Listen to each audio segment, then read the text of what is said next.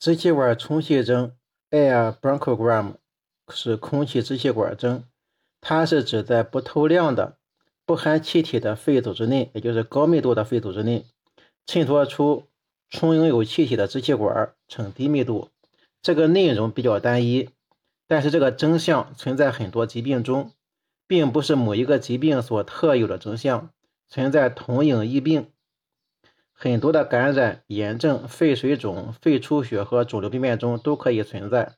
如何正确的识别支气管充气征，有利于缩小鉴别诊断范围，再结合影像及其他征象及临床资料，才能更好的诊断疾病。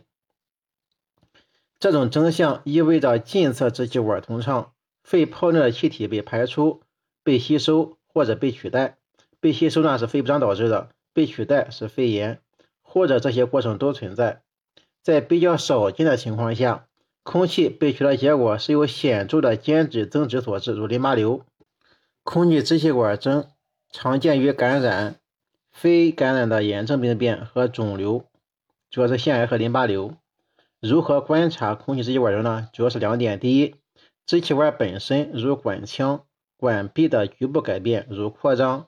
狭窄和闭塞，或者合并存在的管壁毛糙增厚。第二呢是支气管束的形态走形的整体改变。支气管的小分支由于管腔细小，容易被分泌物或者肿瘤组织等填充，而在影像上表现为闭塞。此时支气管束的形态自然也会发生相应的改变。肺部张时，由于肺组织缩小。支气管及其分支会产生聚拢的现象。肺部的多种病变均会对所属支气管产生牵拉力，引起支气管走形的改变，同时造成支气管束的形态改变。在综合分析支气管的改变时，发现多种征象之间有一定的相关性。如支气管走形柔软时，其管腔很少发生改变。其管壁也很光滑。当管腔既有狭窄又有扩张时，支气管走形很僵直。这种相关性是支气管充气征的分型基础。这里呢，把支气管充气征分为四型：第一是轻支型，第二是扩张型，第三是枯支型，第四是支气管壁增厚型。一型是轻支型，它显示的支气管管腔未见明显改变，走形自然，整个支气管。柔软如轻支，称为轻支型。大叶性的肺炎、肺水肿、间质性病变等急性渗出性疾病，其病理改变主要是肺泡或间质性病变，并不侵犯支气管。同时，急性渗出性病变的病程相对较短，以渗出为主，此时病变对支气管的影响较小，基本不足以引起。其病变范围内支气管形态和走形的改变，因此该型支气管出现的表现是管腔未见明显改变，管壁是光滑的，分支是完整的，走形呢是柔软自然，即轻支型。它呢是起源于间质或肺泡的病变，支气管周围表现为是实变或者磨玻璃，如早期的大叶性肺炎、急性渗出、肺泡性的肺炎。肺泡的出血，早期间质性肺炎，如病毒性肺炎、衣原体 PGP 等。二型是扩张型，充气支气管管腔以扩张为主，管壁可以僵硬、扭曲，主要是病变的显微结缔组织牵拉导致支气管扩张，主要见于炎症的修复、激化、感染、非特异性间质性肺炎、结核。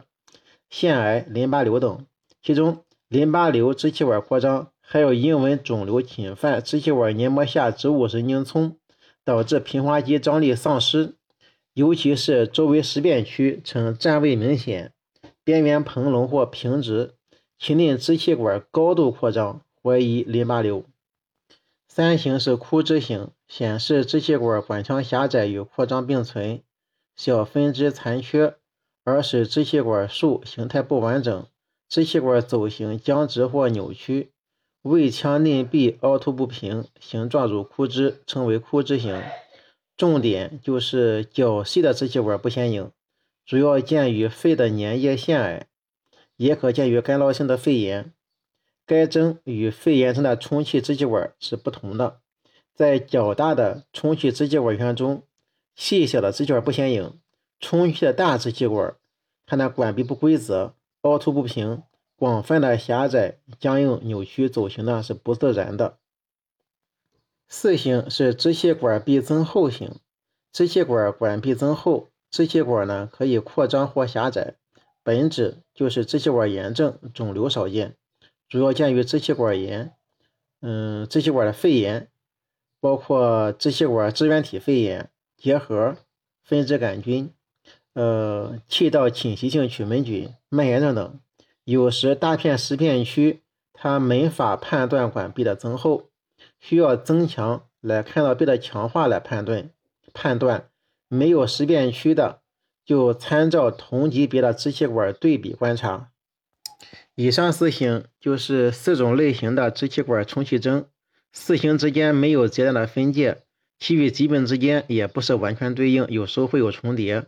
同一种疾病在不同时期会有不同的表现，如早期肺炎可以表现为轻支征，后期修复就表现为扩张。嗯，结核、分支杆菌支气管会表现为扩张、狭窄、支气管增厚。如何正确的识别空气支气管征，也需要用动态的眼光去了解疾病的发生发展过程，了解每个疾病的病理，才能更好的理解 C 项的宏观影像表现。详细分析空气支气管征，对于鉴别诊断是有一定帮助的。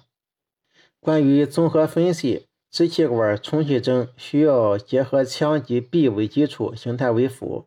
腔扩张的时候，是周围实变部分区域占位效应明显，应当警惕是淋巴瘤。